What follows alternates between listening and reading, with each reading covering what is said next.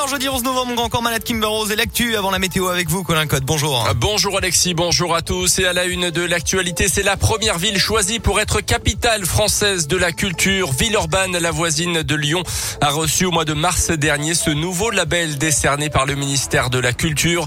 Au programme 800 événements répartis dans tous les quartiers de la ville dont un festival entièrement créé par des jeunes de 12 à 25 ans.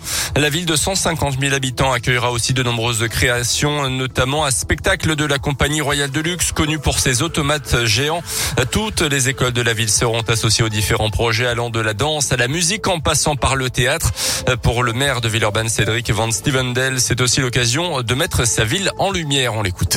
On veut faire découvrir la ville et on pense que cette ville a des choses à proposer, que les gens viennent souvent par accident à Villeurbanne parce qu'ils sont perdus et puis d'un seul coup ils ont un choc, ils découvrent les gratte-ciel, ils découvrent des endroits improbables, des petites maisons ouvrières avec un cachet incroyable en plein cœur de l'agglomération. Voilà. Et donc je crois que nous, ce qu'on a envie, c'est de donner à découvrir cela, à le faire d'une manière un peu ludique. Il y aura 22 parcours patrimoniaux pour permettre de découvrir cette ville avec des jeunes qui vont vous guider, qui vont vous expliquer ce qui se passe. C'est ça, Villeurbanne. C'est le lieu pas pareil de vos trois jours dans l'agglomération. En tout cas, nous, c'est comme ça qu'on l'envisage, avec beaucoup de sincérité. Le label Capitale française de la culture sera attribué tous les deux ans aux communes de 20 à 200 000 habitants.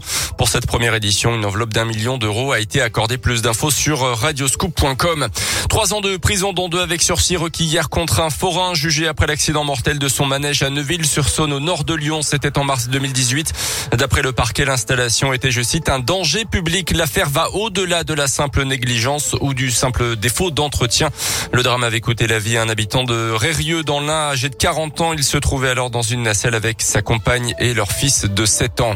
Un prédateur sexuel présumé interpellé dans le Puy-de-Dôme, un homme de 27 ans soupçonné de quatre agressions sexuelles et d'une tentative de viol. Des faits commis à partir de mars 2016 dans la Loire, département dont il est originaire. Cinq dossiers dans lesquels il a été mis en examen. Il serait aussi à l'origine de plusieurs agressions ou tentatives de viol dans le Puy-de-Dôme. Les victimes sont des femmes de 15 à 50 ans agressées alors qu'elles se trouvaient seules dans des lieux publics tôt le matin ou tard le soir. Il a été placé en détention provisoire. Dans l'actu également, la réclusion criminelle à perpétuité pour Yacine Mioub, 15 ans de prison pour son co-accusé dans le procès du meurtre de Mireille Knoll. Cette octogénaire juive sauvagement tuée à Paris dans son appartement en 2018. La cour d'assises a rendu son verdict hier soir. Le caractère antisémite des faits a été retenu.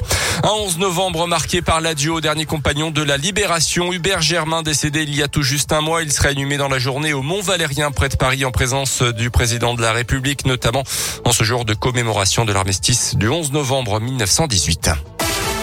Le basket avec la défaite de la Gelbourg en Eurocoupe hier soir sur le parquet de Grande Canaria.